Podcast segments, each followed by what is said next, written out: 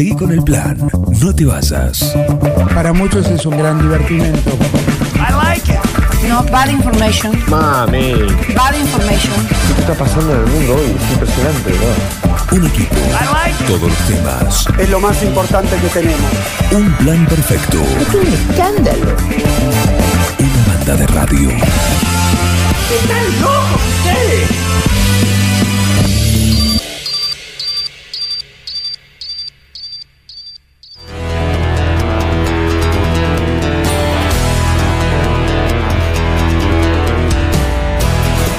Momento de subirnos a la moto, ¿eh? Momento de subirnos a la moto en esta nueva sección que tenemos y vamos por el tercer episodio de Viajes en dos ruedas eh, que viene presentado de esta manera.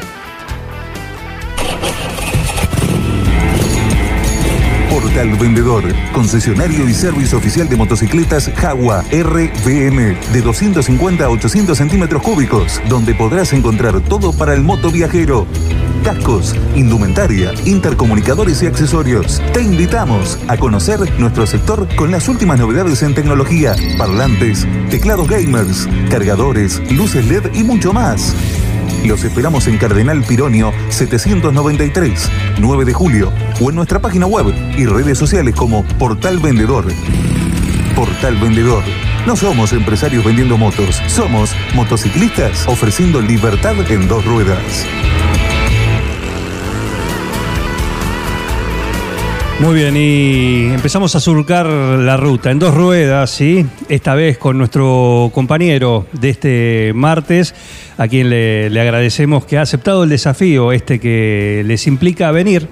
Sí, a, a Supernova, acá a un plan perfecto, a contar, a contar sus historias, sus andanzas, las anécdotas eh, en tantos kilómetros, en tantos años arriba de una moto. Y hoy, y hoy es un honor tenerlo acá, a Carlos Tioca Ruiz.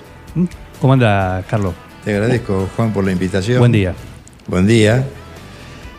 La verdad que mm, a uno lo llena de, de satisfacción saber que lo reconocen a veces, no tantos años de andar en moto, pero nunca había recibido una invitación de esta. Eh, voy a cumplir, estoy próximo para cumplir 80 años y doy gracias a Dios todavía de poder andar arriba de la moto, ¿no? Yo siempre digo que tenemos la edad de lo que podemos hacer. Ah, buena esa. Y en la moto tengo 30 años. En el auto tengo 40. Caminando tengo 100. Y hay un amigo que de acá arriba tengo 5 nada más. Así que el promedio me da bastante bien. Bastante bien, ¿no? Para seguir adelante. Sí, sí, ya lo creo. Bueno, eh, vamos a hacer un recorrido un poquito eh, en esta sección, es eso, ¿no? Que cada uno venga a contar sus experiencias. Eh, ¿Y la moto por qué? Porque ahí, ayer me mandaste una foto, veo algunas fotos vintage, ¿sí? Ahí con un amigo, eh, imagino por los autos, por lo que se ve, una foto blanco y negro, década del 50. Y esa debe haber sido cuando tenía 20 años, en la Laguna Gómez de Junín, Ah, mira. con una. Ujú.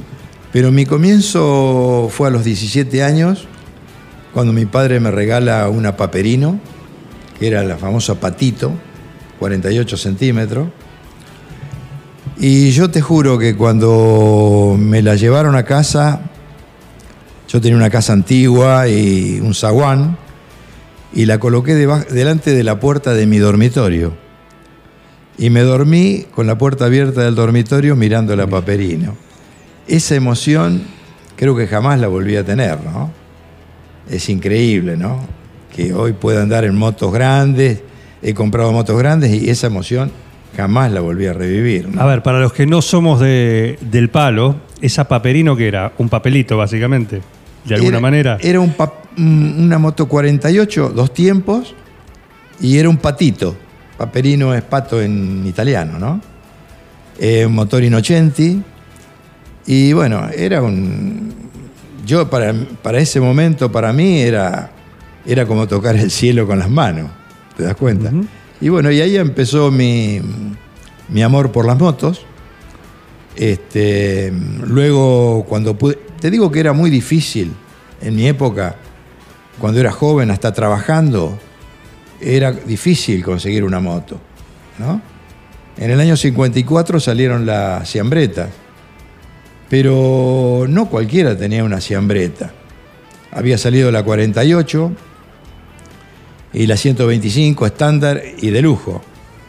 Pero no, no todo el mundo podía Acceder. comprarlas. ¿no? Claro.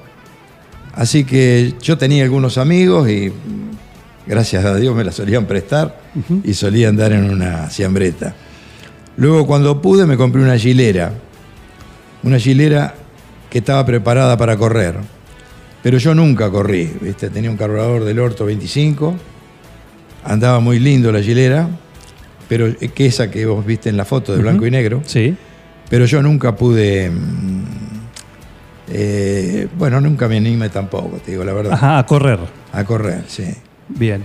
Eh, ¿Y cuándo empieza, cuándo se da ese cambio, no? Entre una cosa es tener la moto, una cosa es tenerla para, para andar, pero ¿cuándo se cruza ese límite, que evidentemente es un viaje de ida, en el cual vos decís, empecé a viajar con la moto?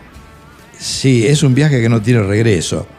En- cuando yo era chico o joven, no se acostumbraba a viajar a largas distancias. A lo sumo 150 kilómetros, 200, ¿viste? Por ejemplo, yo era de Chacabuco y la primera vez que vine a 9 de julio, vine a una carrera de karting que se hizo en la cancha de Once Tigres Vieja. Ahí ganó mi amigo Minervino, que hace recién, hace unos minutos estaba hablando con él, está en Junín. Y yo vine con una 125, una Amigo al 125, dos tiempos, con un amigo. Vine de Chacabuco por el Angosto, que en ese tiempo la 50 era Angosto, la ruta que va a Chivilcoy. Y después tomé la 5, porque la 65 no estaba hecha todavía. Eh, y bueno, para nosotros era como un viaje al espacio, ¿viste? Porque en una 125 hacer ese viaje entre dos. Eh, bueno, y así fueron los comienzos, ¿no? Que fue picando ese bichito de la moto. ¿En lo- cuánto tiempo fue ese viaje? Que lo tuve siempre. No recuerdo, pero andábamos a 100 kilómetros con la 125. Andábamos a 100 kilómetros. Lo que pasa que en el angosto por allá tenías que bajar a la tierra, según para qué lado fuera, porque era una sola mano. Claro. Este, bueno, después pude lograr tener eh, motos más grandes, pero te cuento con la gilera, porque vos querés anécdota. Un día viniendo de Chivilcoy, por esa ruta, nos cruzamos, no- nos encontramos con el cruce de Ferrocarril San Martín, que eh, se encuentra justamente ahí en, en ese cruce con la ruta 7.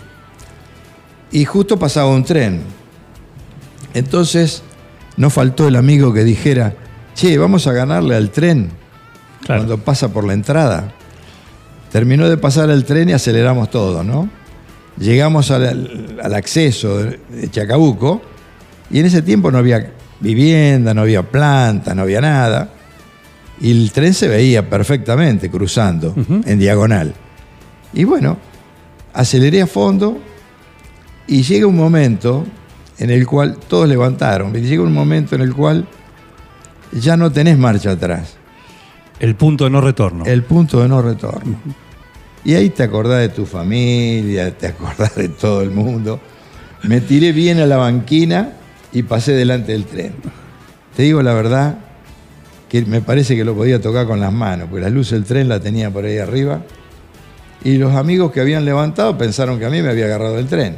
Me andaban buscando por la vía. Esas emociones las he tenido siempre. Siempre fui arriesgado. Doy gracias a Dios de llegar a esta edad y que no me haya pasado nada grave, ¿no? Pero yo calculo que si fuera ahora, con el tránsito que hay y con lo loco que era uno cuando tenía 20 años, Sí. no hubiera sobrevivido. Este, mm, bueno, y de esas tengo muchísimas, ¿no? Estamos con Carlos Tioca Ruiz en esta sección, ¿eh? viajes en dos ruedas, 46 13 78, ahí nos puedes mandar un WhatsApp, ahí leemos tu mensaje, 46 13 78, eh, y seguimos recorriendo eh, esta historia en dos ruedas que lo tiene como protagonista en este, en este martes. ¿Y cuándo empezaste? ¿Sos de viajar en grupo? ¿Sos de viajar solo? ¿Sos de, ¿Te gusta más viajar en estos grupos moteros de, de pocas personas? Sí, he viajado en grupo y he viajado solo. He viajado en grupo, pero por allá, si van muy amontonados y, viste, me gusta acelerar e irme, desaparecer y esperarlos en algún lugar. Siempre hago lo mismo. Y, mm, bueno, no sé qué contarte. No, yo tengo algunos datos. Por- algunos por-. Primero, si te, te gusta eso, hoy por hoy te gusta eso. Sí, Salir en grupo, pero, muchachos, yo me adelanto. Muchachos, yo corto Los solo. espero tal. Nos encontramos en tal Mm, kilómetro. Me molesta andar en grupos porque por allá el jefe de grupo tiene que dar las pautas, ¿no es cierto?, del viaje.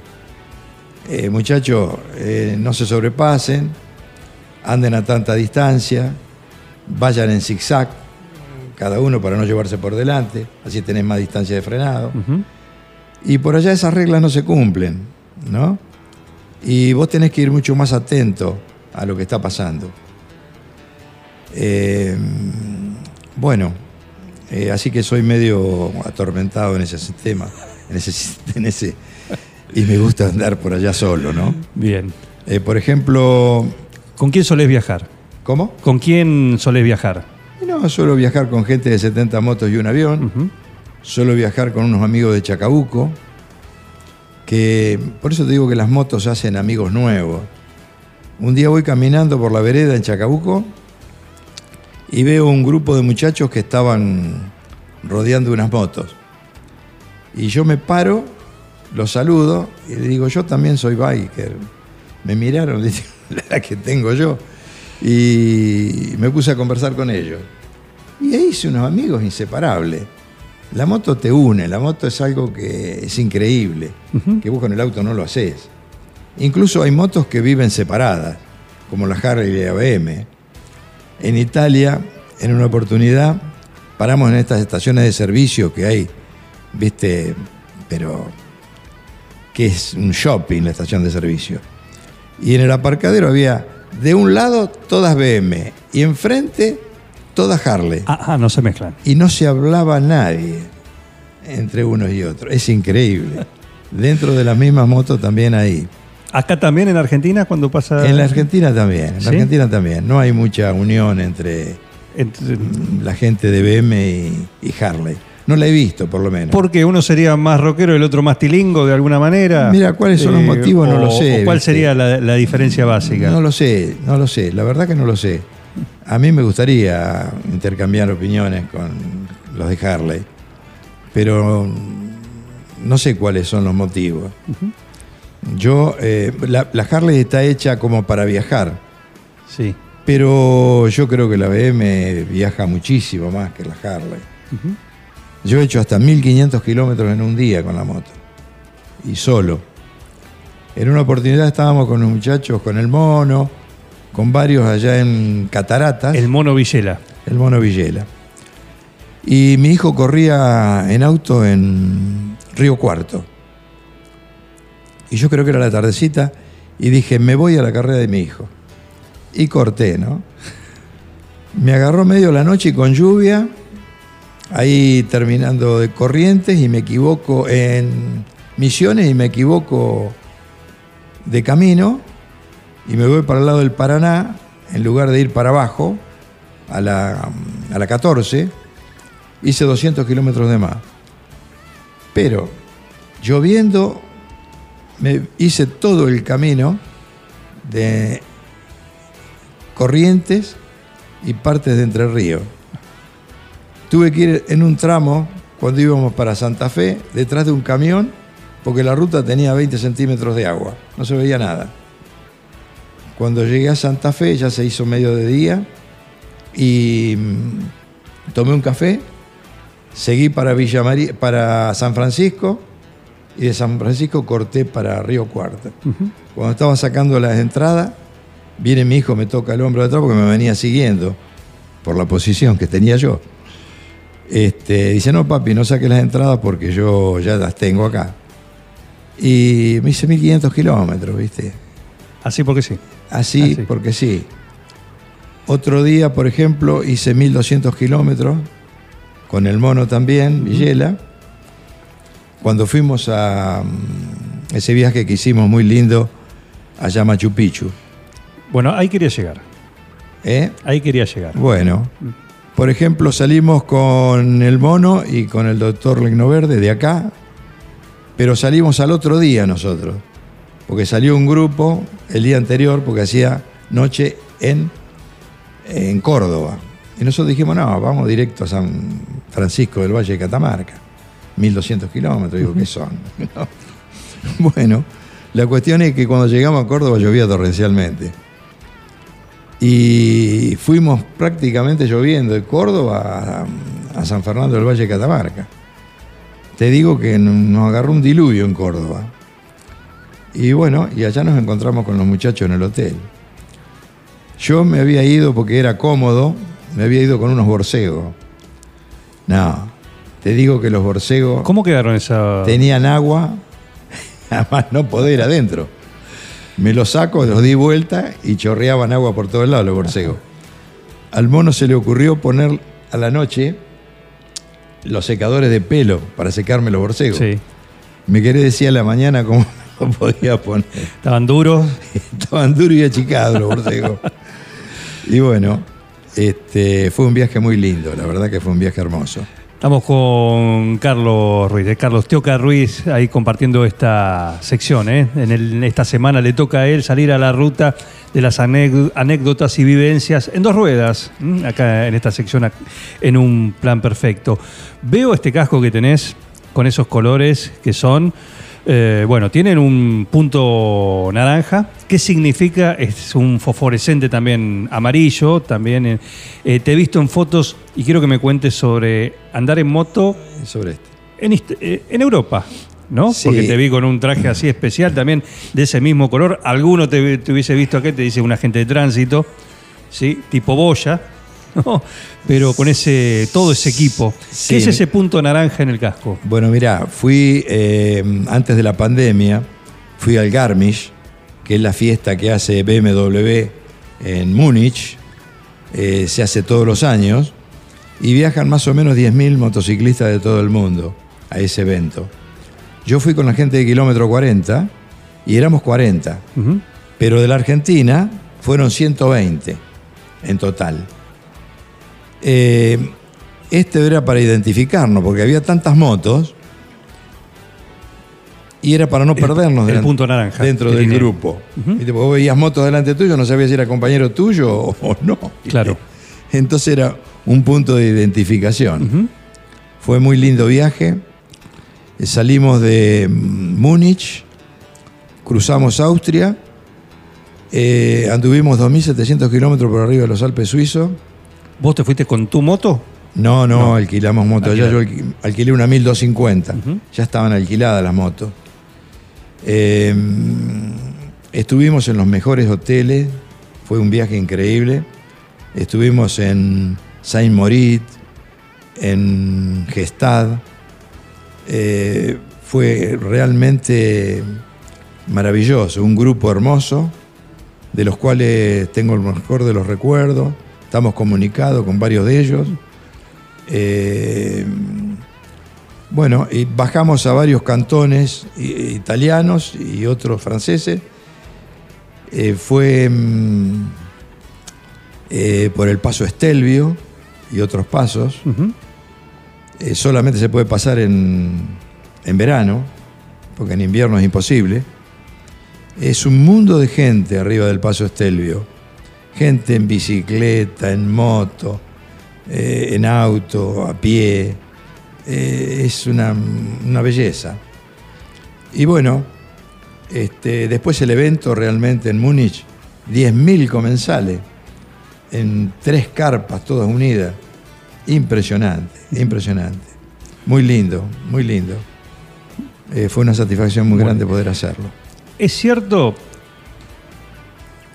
volviendo a- al viaje a, a Machu Picchu, ¿es cierto que hubo apuestas de que no llegabas?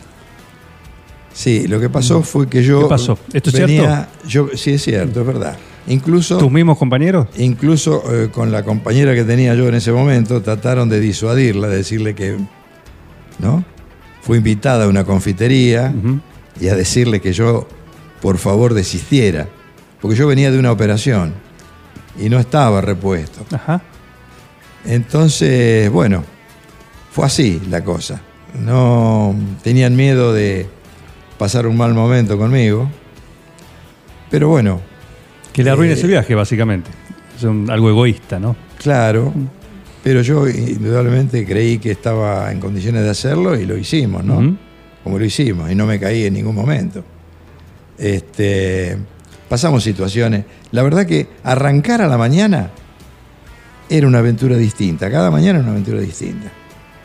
Con decirte que un día, no sé si fue en Lima, dónde fue, salimos y el que iba adelante, que es un amigo de, de Peguajó, eh, se equivoca en la calle, dobla en una calle a la derecha y después a la izquierda, y esa calle queda- no conducía a ningún lado.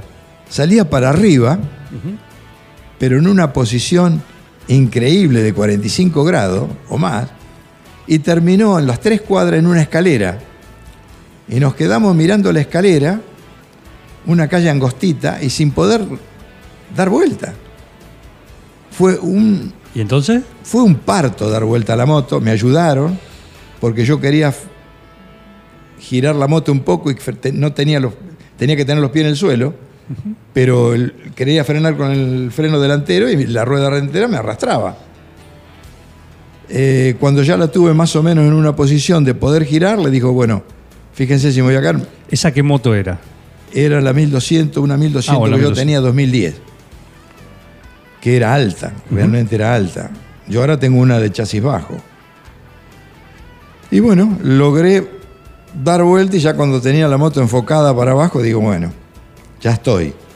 Pero a mi amigo le tardaron como media hora en darlo vuelta, porque se puso duro y no era imposible. La posición en que estaba, girar la moto, era imposible. Así que lo tuvieron media hora que trataron de darlo vuelta. Pero de esas todos los días teníamos una, una distinta. ¿Qué viaje, qué viaje que vos, imagino, te anticipás al viaje o en decir, bueno, ya sabes eh, a dónde vas a ir ahora, el- cuál va a ser el próximo viaje, por un lado? Bueno, ¿Lo planeas con sí. anticipación o es más, eh, mira, vamos la semana que viene, nos vamos a tal? Dale, vamos. Sí, vos sabés que claudiqué casualmente ayer, hablando con mi amigo Ariel Giacaglia, que arma viajes, que es de San Juan, es un tipo extraordinario. Eh, tenía previsto un viaje a Norcap, que es el punto más alto en, eh, en Europa, en el mar Báltico. Ajá. Es una meca del motociclismo. Sí, Y no está la zona como para ir. No, no, no. eh, bueno, eh, hay que ir por Noruega. Íbamos por Noruega, 7.000 kilómetros. Salíamos de Hamburgo Ajá. en julio. Pero ¿qué pasa? Yo ando con un problema de salud hoy, hace 15 días, y no sé si me voy a tener que operar. o- entonces, no estoy seguro de poder eh, cumplir con este compromiso. Claro. Más vale lo libero. No, porque yo tenía que poner el 50% hoy Sí, sí. del dinero. Y si pongo el 50% y yo no estoy en condiciones de ir en julio y le estoy ocupando un lugar que puede ocupar lo otro. Así que tuvimos una charla con Ariel. Me dijo, bueno, manteneme en contacto con tu salud, no te hagas problema, me dijo. Pero es algo que quiero hacer y no sé. eh, si no lo hago este año, lo haré el año que viene. Será el, el próximo. Claro que sí. Estamos con Carlos Teoca Ruiz compartiendo esta charla de, de anécdotas, de viajes en dos ruedas. ¿Qué tiene? ¿Qué es lo que vos sentís? Porque toda esta cuestión es personal. Uno dice, no, la libertad, qué sé yo, todo eso. Cada uno lo siente de manera distinta. Pero es, ¿qué es lo que te atrapó a vos de este mundo de viajar en moto? Mira, son muchas las sensaciones que tenés arriba de la moto, ¿no? Eh, es indescriptible, los olores, eh, absolutamente todo. Yo le pongo el control de velocidad a la moto y prácticamente voy como si estuviese sentado en el sillón de mi casa, disfrutando. Por allá no podés mirar mucho el paisaje por los costados porque se te viene algo encima, ¿no? Pero realmente se disfruta todo en la moto.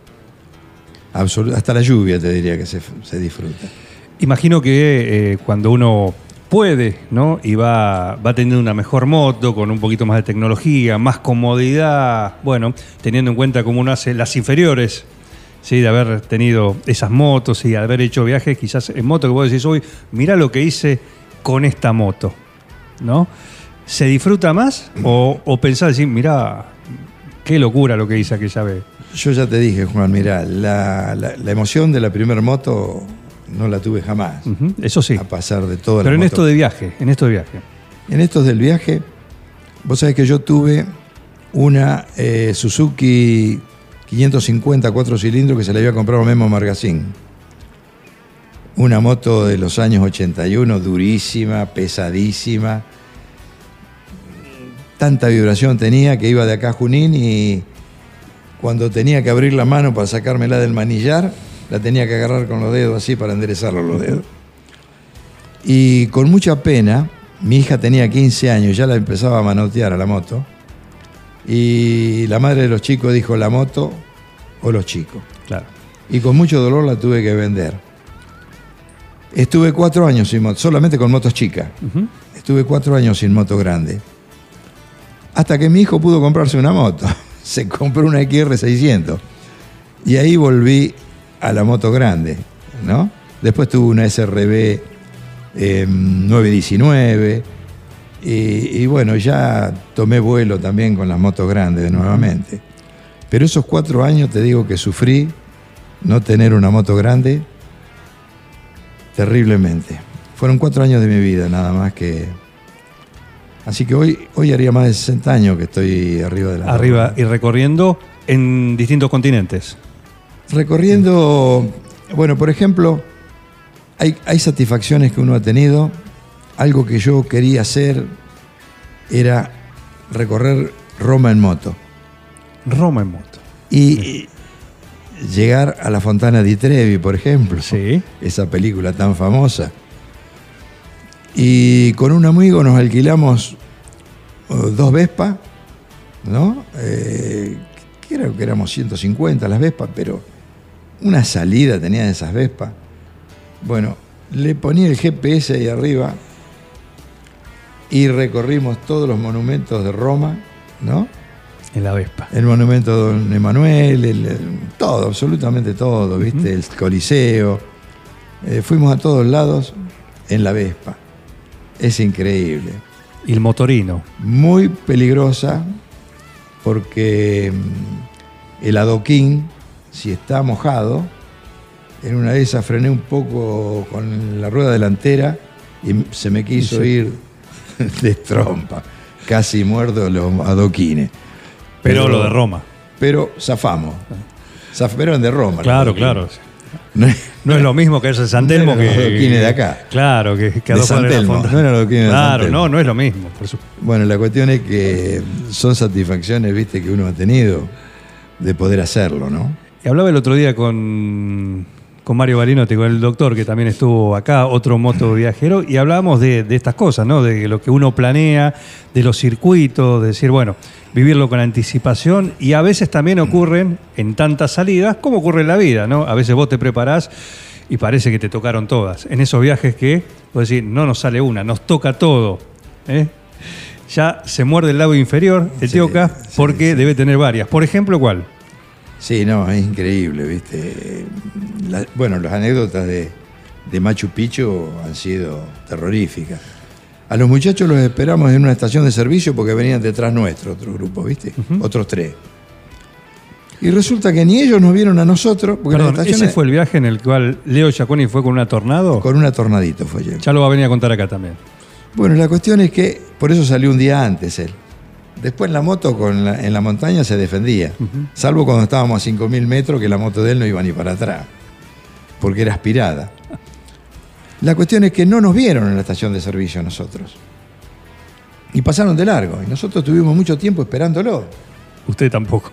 Y dijimos, vámonos, porque deben haber pasado, no nos han visto, porque las estaciones de servicio ahí en Perú, ni se sabe si es una estación de servicio. En un pueblo, pregunté por una estación de servicio y nos dijeron, sí, una cuadra y media para allá.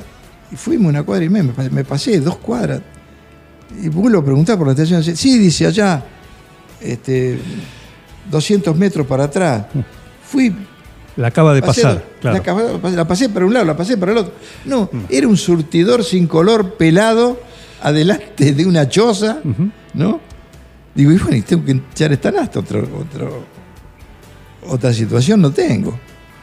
Bueno, la cuestión es que cuando llegamos al pueblo de Uyuni, era de noche cerrada, cerrada, cerrada. Yo sabía que teníamos que tomar un camino, tomamos ese camino, que era de terror, de terror. Era un serrucho gigante con piedras y por allá encontramos una bifurcación. Y decidimos ir por un lado.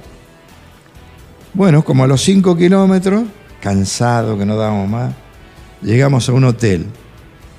Y preguntamos si, eh, por el hotel ese y no estaban nuestros compañeros, no era ese hotel. Y ellos averiguaron y era mm, Luna Salada, no recuerdo cómo era el hotel. Y nos dijeron, no, dice, donde ustedes tomaron la bifurcación del camino era para el otro lado. Ah, bueno. Era el otro camino. Así que tuvimos que volver esos 5 kilómetros y retomar ese camino. Llegamos como a las once y pico de la noche, un frío, 3.000 metros de altura, que vos no te imaginás. La predisposición de la gente del hotel para atendernos es increíble. Nos dieron la cena. Nos atendieron y nos dieron la cena. El hotel es un hotel totalmente hecho de sal, el piso lleno de sal gruesa, las paredes de sal gruesa, la mesa de luz de sal gruesa, la cama de sal gruesa. Vos tenías que poner un- la temperatura de la, de la frazada en la mesa de luz, regularla con un rheostat para tener la temperatura del cuerpo. Ahora te levantabas al baño a la noche, no te podías imaginar el frío El que frío, hacía. claro que sí.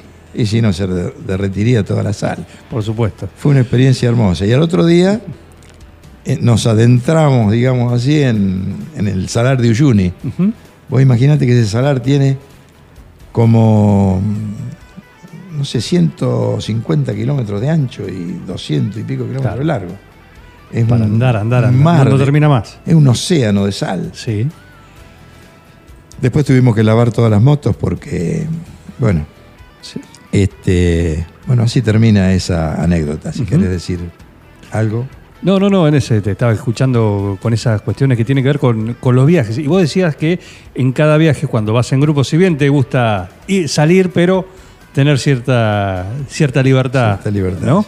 Eh, cada uno tiene su papel dentro del grupo, imagino.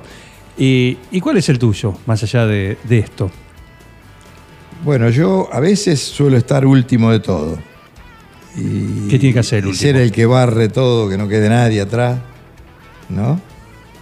Y voy alejado del grupo también. He ido alejado del grupo. Este, El renegado. sí, renegado. O adelante todo, lejos o atrás de todo, ¿viste? no, no, no me gusta andar con una moto adelante y otra atrás, ¿viste? Claro. ¿Está bien? ¿Está bien? Bien. eh, el próximo viaje iba a ser ese que, me- que- que nos decís. El próximo No- viaje, Juan, era va a ser ese. No dijiste.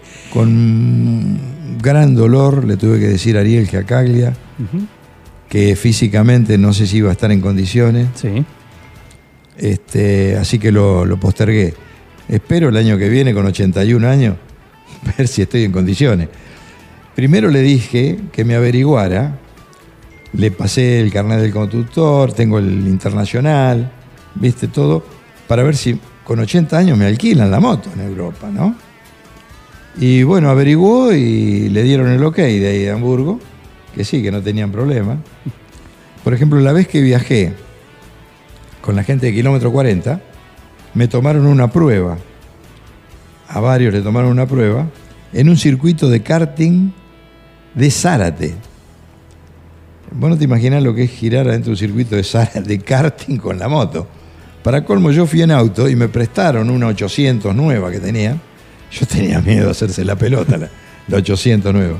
Es altísima la 800, esa nueva, de BM. Y bueno, y ahí conocí a algunos amigos del grupo que iban a viajar conmigo. Este, ¿Y en esa prueba qué, te- qué- qué tenés que hacer? no, teníamos... ¿Qué, qué te evalúan? Eh, mirá, había un, un instructor que ha venido acá más de una vez, que yo ahora no recuerdo el nombre, lo ha traído, el mono Villela, este, y nos hacían hacer pruebas de frenado, por ejemplo, ¿no? Eh, había algunos que vos tenías que venir a cierta velocidad y tenías que parar entre un cono y otro. Claro, como tenés que frenar con el freno delantero y el freno trasero, muchos no largaban el, el acelerador para, tan rápido lo querían hacer que frenaban con el freno delantero sin largar el acelerador. Entonces la moto quedaba acelerada, ¿viste? ¡Ah! La moto, ¿viste? Y frenaban por ahí un poco pasado. Claro. Y después nos enseñó, o nos enseñaba cómo teníamos que poner el cuerpo para poder doblar, ¿viste? Yo hace muchos años eh, practico el contramanillar. ¿Cómo es eso? Y eso me ha salvado de muchísimas este, situaciones embromadas. Eh, Vos eh, vas a doblar a la derecha y si ves que venís medio pasado, al volante lo empujás en contra, lo empujás para la izquierda, ¿no? Y al empujarlo para la izquierda, la moto sola se mete en la curva para la derecha. Y eso mucha gente no lo sabe, no lo usa. Eh, mucha gente se pasa la curva de largo por no usar un contramanillar. Es increíble. Mira vos. Vos, vos andás en moto. Eh, básico. Básico. Bueno, si vas derecho con la moto, intentá empujar el volante para la izquierda y vas a ver que la moto se te va para la derecha. Hacelo suave. Sí. Hacelo suave porque si vas en la ruta te vas a ir a la banquilla. No, no, claro, pero está bien, lo, lo practican, pero mira qué buen dato. practicalo. Diego Graciosi, el instructor, nos dice el mono Diego Villela, el mismo. instructor de BMW. El mismo, el ¿Eh? mismo. Un, un capo. Diego, la verdad que un personaje tremendo. Bueno, personaje el mono Villela, dentro del grupo Personaje que el este- mono Este es el también. que, el que lleva todo adelante, pero por el que tira. Pero por supuesto. Él en el grupo va adelante, atrás, Él- él- atrás no porque estás vos, pero en el medio. lados, a todos lados va el mono. El mono, la verdad que eh, es una persona completa. Fue el creador del grupo, ¿no? Ese día que nos reunimos allá en, en la posada esa de eh, Miramar, en Bolívar, y se puso a contar las motos y estaba la el 70 motos había y estaba el avión del Loco Malatini. Maratini. Así que ahí se le ocurrió la idea de armar el grupo 70 motos y un avión. Otra vez que hicimos una reunión ahí, había, no sé, como 200 motos, cuatro aviones, eh, fueron dos helicópteros, se tiraron unos en paracaídas y no fueron unos en globo porque estaban en cazar y el viento ahí fue para el otro lado. Bien. Si no hubiese. Así que el mono, una convocatoria terrible. tenía. Increíble. Ya estuvo por acá el año pasado haciendo un, un anticipo. Un poco después de esa nota surgió la, la idea de hacer este bloque eh, y lo podemos concretar este año. Así que él va a ser parte también, va a venir a contar mucho de lo que quedó y las anécdotas que tiene, Tiene acá en esta, tiene muchísimo para en esta sección. ¿eh? Así Tiene que le mandamos muchísimo, muchísimo para cantar el mono. un saludo para él. Eh. Carlos, eh, un gusto escucharte, un gusto subirnos y seguirte ¿sí? en, este, en este viaje en dos ruedas por los distintos caminos. El viaje ese que vos decís lo querés hacer, pero más allá de ese, ¿cuál, es, cuál sería ese sueño para coronar toda esta hoja de ruta completita que tenés? Más allá de este que, que está postergado. Sí, no, yo no tengo muchas aspiraciones a mi edad, ¿viste? Eh, pero Eh, ¿Por qué no? Tengo ese de Norca, me gustaría ir allá mm, también a donde fue el mono, en Estados Unidos, Alaska, el último punto que hay allá, pero no sé si la edad me lo va a permitir. Hoy estoy en condiciones, no sé qué me dirá la salud, ¿viste? Sí. Pero hoy estoy en condiciones, pero bueno, La moto está lista. la moto está... Está siempre sí. lista. No, no, eso se alquila, ¿viste? No hay problema. Bien. Eh, La moto está lista para andar acá en Argentina. Sí, sí, bueno, pero digo, en cuanto a las ganas, en cuanto a que eso está. El espíritu, el espíritu el está. espíritu. El espíritu está. El- el- Una- le quiero mandar un saludo a todos los amigos de 70 Motos y un Avión Y en especial hoy a Horacio Spinazzi de Casares, que cumple año. Horacio. Hoy no puedo ir a visitarte, pero espérame que en cualquier momento estoy ahí. ¿Cómo no? Te, ¿Cómo agradezco, no? te agradezco a vos, Juan, la invitación. ¿eh? Pero por favor, un gustazo escucharte, ¿sí? Eh, gracias por, por haber venido. Y, y a los a las 69 motos restantes, ¿eh? ya pasó una. Del claro que 70. soy, soy el más grande del grupo por ahora. No Bueno. sé si aparece algún otro. Bueno, pero el que dio el puntapié, el, el que marcó el camino y la ruta que van a seguir eh, todos ellos, porque todos van a pasar Ojalá, acá ojalá- por esta, sección. Ojalá todos lleguen a donde estoy yo. Eh, Gracias por venir, Tioca. ¿eh? Muchísimas gracias. Te agradezco muchísimo. Carlos Tioca Ruiz, hoy, con quien nos subimos a la moto en, esta, eh, en este viaje que hacemos semanal. Para, no te vayas. Para, que está ya con la moto, ya se quiere subir a la moto. Ya rápido agarró el casco, lo manoteó y se quiere subir a, a- a la moto. Eh, eh, Tioca, ¿eh? Bueno, acá en esta sección que tenemos todos los martes en un plan perfecto, los martes a las 10.30. ¿Con quién nos subiremos a la moto el próximo martes? Ya se van a enterar. En este segmento que se llama Viajes en dos ruedas y llega gentileza de los representantes re- de RBM. Acá en 9 de julio hablamos de Portal Vendedor.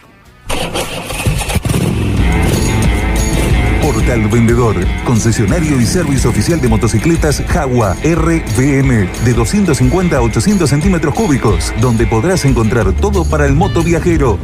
Cascos, indumentaria, intercomunicadores y accesorios. Te invitamos a conocer nuestro sector con las últimas novedades en tecnología, parlantes, teclados gamers, cargadores, luces LED y mucho más. Los esperamos en Cardenal Pironio 793, 9 de julio, o en nuestra página web y redes sociales como Portal Vendedor. Portal Vendedor. No somos empresarios vendiendo motos, somos motociclistas ofreciendo libertad en dos ruedas. Sumate a esta banda de radio. No, not you, not you. Dejen de reventar las, las guindas, dejen de joder. Che, pero esto se va a la mierda. Yo creo que deberían abrazarse y hermanarse. Muchachos, Un plan perfecto. Yo estoy emocionado. Súmate a esta banda de radio. Sumate a un plan perfecto.